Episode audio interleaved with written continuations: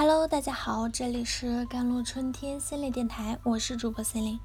今天跟大家分享的文章叫做《人际关系上建立边界意识有保护作用》。那边界带有天然的防卫功能啊，设立边界不只是在地理环境上起到的防护需要，站在人类的关系角度上说，边界同样重要。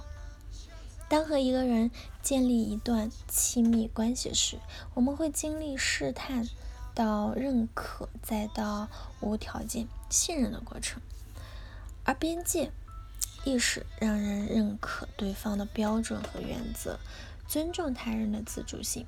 在人际关系上建立边界意识，不但不会隔绝关系，对发展中的关系反而起到了保护的作用。从自尊的角度上看，设立边界是自爱的表现。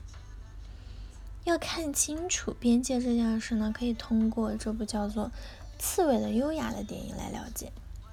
通过这部电影，能看到边界的变化带给人的情感触动和纠结，看到尝试接受他人介入时内心涌动的难堪和不适。庸碌的生活际遇里。书房是乐尼的藏身之地，也是他守卫边界的绝佳方式。在书房，他感到舒适、安全。安静的空间里，摆上一点巧克力，抱着一只懒洋洋的猫，仿佛那就是自己的整个边界或者世界。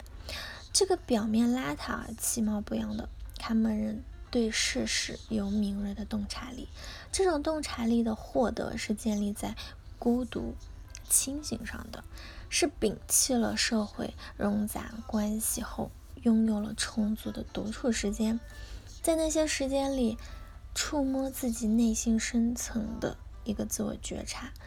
接受女孩的采访时，乐尼谎称自己是一个沉迷看电视剧的普通看门人。实际上，他只是用电视音量掩盖自己躲在房间看书的事情，终日无所事事的沉溺在无聊的节目中，是人们对看门人的印象。乐尼为了保持自己生活不受关注和打扰，他乐于扮演这样的角色。他比谁都更加清楚，为了友谊善保护自己的屏障，才甘于当一只。与世隔绝的刺猬，在漫长的孤单岁月里，乐尼被自我设立的边界包围的太久了。他早已认定自己是一个又老又丑的清洁工，更不会有人爱上他。现实中似乎也如此。一个底层的寡妇，从事着卑贱的工作，人们不曾正眼看过她。她是一个随意被差遣的佣人。这样的特点正好让他和楼上的富人阶层建立了必要的克制的边界。那事情呢，转折发生在上层人士小金先生搬来以后。小金先生呢，友善而敏锐，他对真实坦率的乐尼产生了好感。当他捕捉到乐尼缺乏安全感、习惯掩饰和逃避后，人就没有退缩，而是开放的接纳了乐尼，制造彼此相处的机会。在你来我往的接触中，乐尼心有触动，开始尝试接受小金的给予。接受外界性关系时，原来固有的模式就会受到撞击。比如乐尼第一次赴约时，穿的衣服是在洗衣店上班朋友借来的。说是解释的是未经过同意拿走，而这件被借走的衣服却在他和小金先生共进晚餐时不慎染了污渍。裙子上的污渍暗示着朋友未经同意借走衣服的不光彩，并且从朋友口中得知，这件衣服就是一个已故妇人的家人拿到洗衣店清洗的。由于死者家人一时半会儿并不需要这件衣服。乐尼的朋友觉得，衣服主人的家人们对衣服被借走肯定也浑然不知。当时乐尼拗不过好朋友的劝说，于是接受他的帮忙，弄脏衣服后，他对此事耿耿于怀，内心始终涌动着罪恶感。